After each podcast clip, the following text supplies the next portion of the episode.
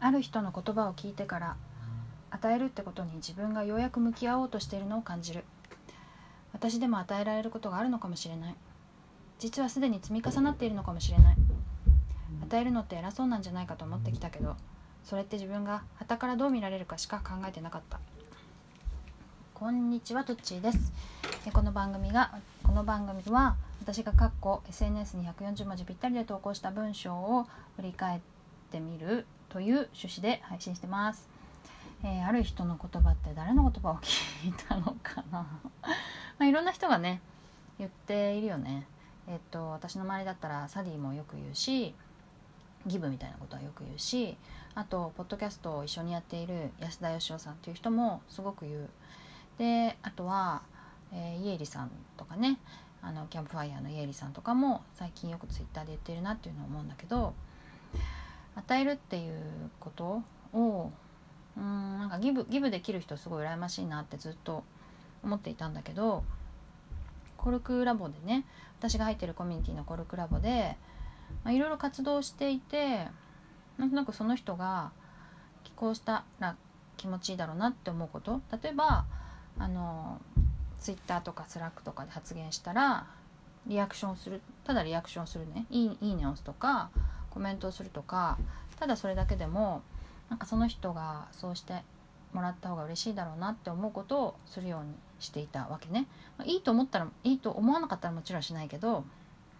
いいと思った時にはなるべくするとか、まあ、コメントもねなるべくするとかいうようにしていてそれって全然別にその人のためにしてあげてるなんてつもりは全然なかったんだけど結構しばらく時間が経ってみたらなんか「どっちいつもありがとう」みたいなのとかこうなんだろういろんな人にギブしてるからみたいな風な文脈で言われることが多くなってきたなと思っていて多分この時にねこの時に、えー、去年の春ぐらいですけれどもこの時にもそういうふうに思ったんだと思うんだよね。でそれで改めて見てみたらあ与えるってこういうことなのかっていうのが、うん、なんか分かった感じがするんだよね。やっぱり別にそれって見返りを求めているわけじゃなくてまあうん愛情っていうか愛っていうと簡単なんだけどその人に対する、まあ、配慮みたいなものだったり気遣いみたいなものだったりすると思うしなんかこうその人をちょっと良くしてあげたいなっていうただそれだけの気持ち。でまあそれがすごく大きく与えることもあるだろうしあとちょっと与えたつもりがその人にとってはすごい大きいことだったっていうのがまあ一番ね理想的っていうか私はこんなに与えたのにその人にとってはほんのちっぽけだったとか何の価値もなかったみたいな風な認識の相互みたいなのが出ちゃうとちょっと辛いけどだからこっちとしてまあ私の今のスタンスとしてはさこっちとしてたくさん与えるっていうのはやっぱりちょっとまだできないかなとは思うよね。うん、まあ誰に対し誰に対してもっていうかいろんな人に対してちょっとずつ何かを与えられればいいなっていうふうには思ってる。で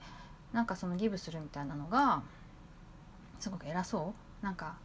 あげるっていうじゃん。何々してあげるみたいに言うのってすごい偉そうだなと思ってたけど別に、うん、そんなの気にしなくてもいいんじゃないみたいな、うん、別にわざわざ言ったりしないしね。気にしなくてもよくてまあ私は私で勝手にやるけれどもこれが与えることになってたらなおいいなぐらいの感じ。でそれを別に誰か一人に対してやるわけじゃなくていろんな人に対してやるからきっと誰かしらはこう受け取ってくれるんじゃないかなっていうふうに思うっていう感じでね。なかなかこれって多分言葉で説明するの難しくて、まあ、でも実感がやっと伴ってきたっていう感じ。その実感がずっと分かんなかったんだよね。与えるってどういうことなんだろうって思ってたんだけどなんとなく分かってきた。結局まあね子育てしてんのもあるけど愛みたいな愛情みたいなことなんだろうなって今ちょっと思っています。ということでもう一回読みたいと思います。2018年4月9日の今日の140文字。ある人の言葉を聞いてから与えるってことに自分がようやく向き合おうとしてるのを感じる。私でも与えられることがあるのかもしれない。実はすでに積み重なっているのかもしれない。与えるのって偉そうなんじゃないかと思ってきたけど、それって自分が旗からどう見られるかしか考えてなかった。ということで以上今日の140文字リサイクル終わりにしたいと思います。さよなら。